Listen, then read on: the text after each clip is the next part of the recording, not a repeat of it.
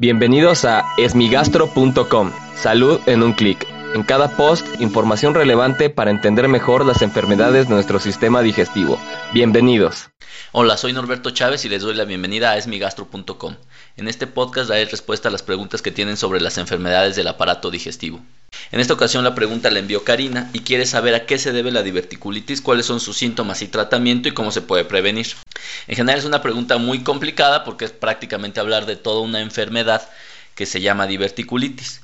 Yo creo que podríamos empezar tratando de definir lo que es la diverticulitis y a partir de ahí tratar de poder determinar algunos síntomas un poco de tratamiento y el tema de la prevención. Los divertículos, eh, ya lo mencionamos en alguno de los videos en la página, son pequeños sacos o dilataciones que existen en el colon debido al estreñimiento o a la dificultad para evacuar así como a procesos degenerativos propios de la edad. Y lo que ocurre es que estos sacos son mucho más débiles, es decir, son zonas en donde la presión puede romperlos, puede inflamarlos, o algunas veces estos sacos pueden atravesar vasos sanguíneos y ocasionar hemorragias.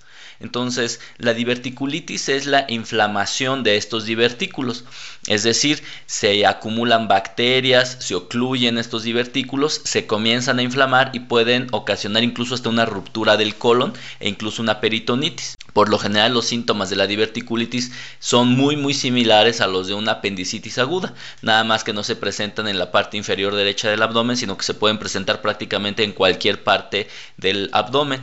Usualmente pueden ocurrir en las zonas donde comúnmente aparecen los divertículos, que es en la parte final del colon, es decir, en la parte inferior izquierda.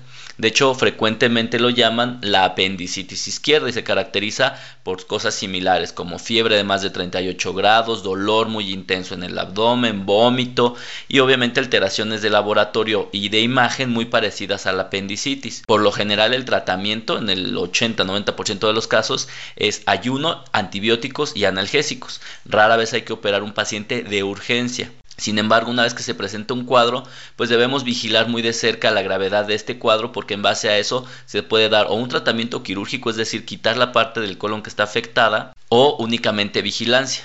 Y para la prevención, pues la verdad es que hay pocas cosas que se pueden hacer, porque siendo un proceso degenerativo, pues la edad no es algo que podamos prevenir.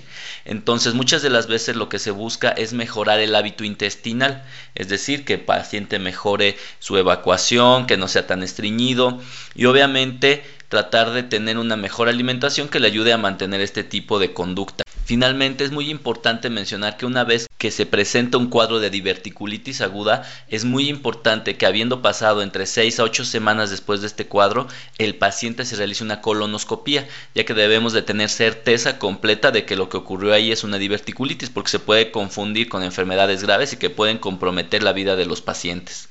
Muchas gracias a Karina por enviarnos esta pregunta. Si tienes alguna duda te invito a que escuche los episodios previos y si aún tienes algo que no te haya quedado claro, en el sitio web esmigastro.com encuentras el formulario a través del cual puedes enviarnos tu pregunta. Y si quieres participar en el podcast, solo marca el 55 41 69 1104 y podrás grabar tu mensaje al cual yo daré respuesta. Gracias por haber escuchado este post. Si la información les fue útil, compártanla. Hagamos que más gente esté informada. Los esperamos en el próximo podcast.